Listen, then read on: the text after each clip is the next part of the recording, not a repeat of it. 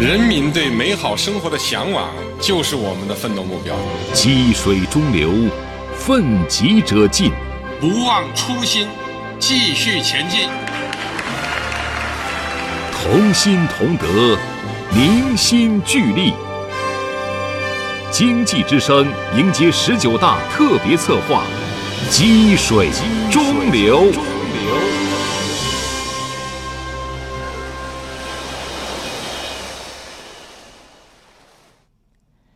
经济之声迎接十九大特别报道《积水中流》，今天播出第二集《京津冀协同发展，踏实留印》。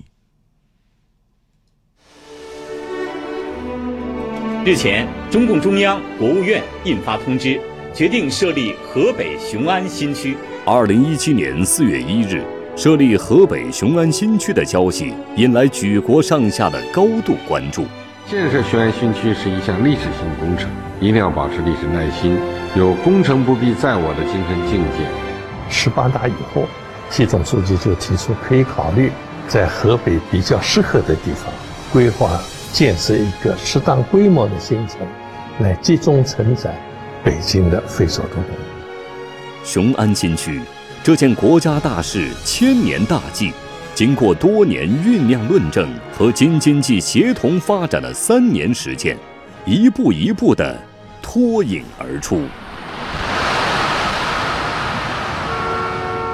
中共中央总书记、国家主席、中央军委主席习近平二十六号在北京主持召开座谈会，专题听取京津冀协同发展工作汇报，强调。实现京津冀涵盖北京、天津两大直辖市和河北省十一个地级市，人口超过一亿，GDP 占全国的十分之一以上。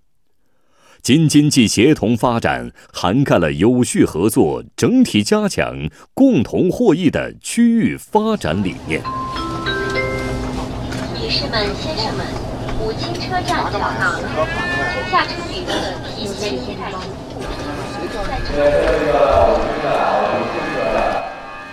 武清站是京津城际的唯一中途停车站，目前到北京的时间是二十三分钟，到天津市区的时间是十三分钟，日均客流量一点四万人左右。武清房子便宜，平时上班我到单位整个下来也就一个小时，上哪儿买东西啊、逛街啊，什么都很方便。像我住这个小区，左手边就是那个佛罗伦萨小镇，一条京津城际，成为北京、天津许多上班族的通勤线，也带动了沿线站点的商业开发。未来，轨道上的京津冀将更加畅通便捷。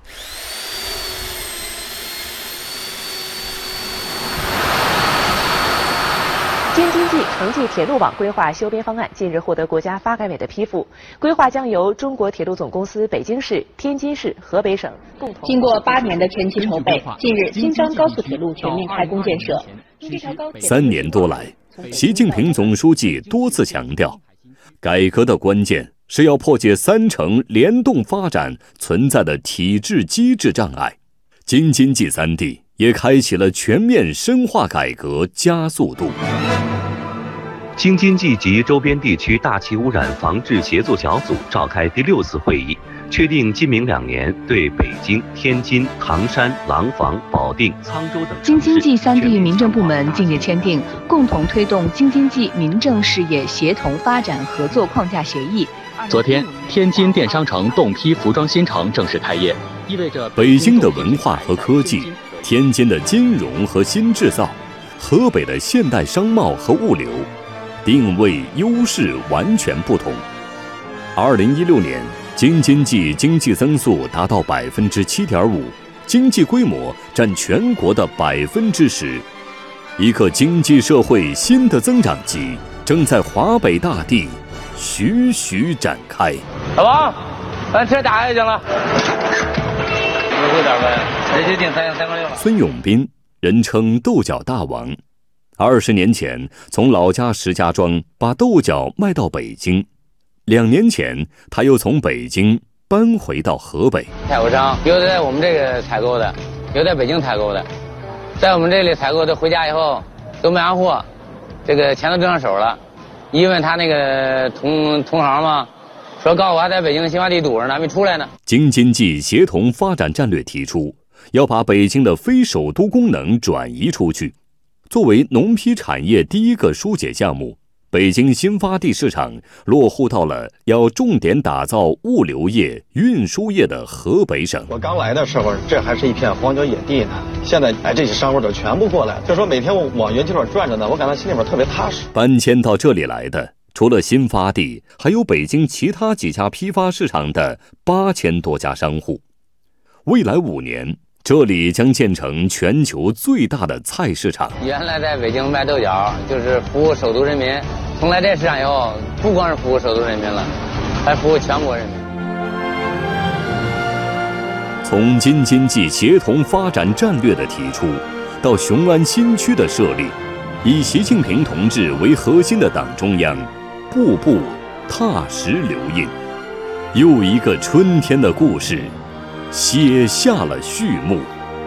雄安新区将是我们留给子孙后代的历史遗产，必须坚持世界眼光、国际标准、中国特色、高点定位的理念，努力打造贯彻新发展理念的创新发展示范区。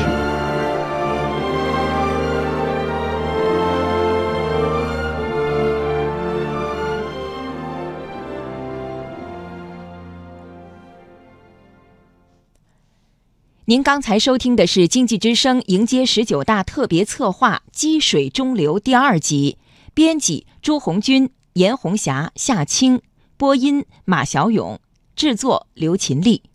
明天请听第三集，下好供给侧改革先手棋，结构之变。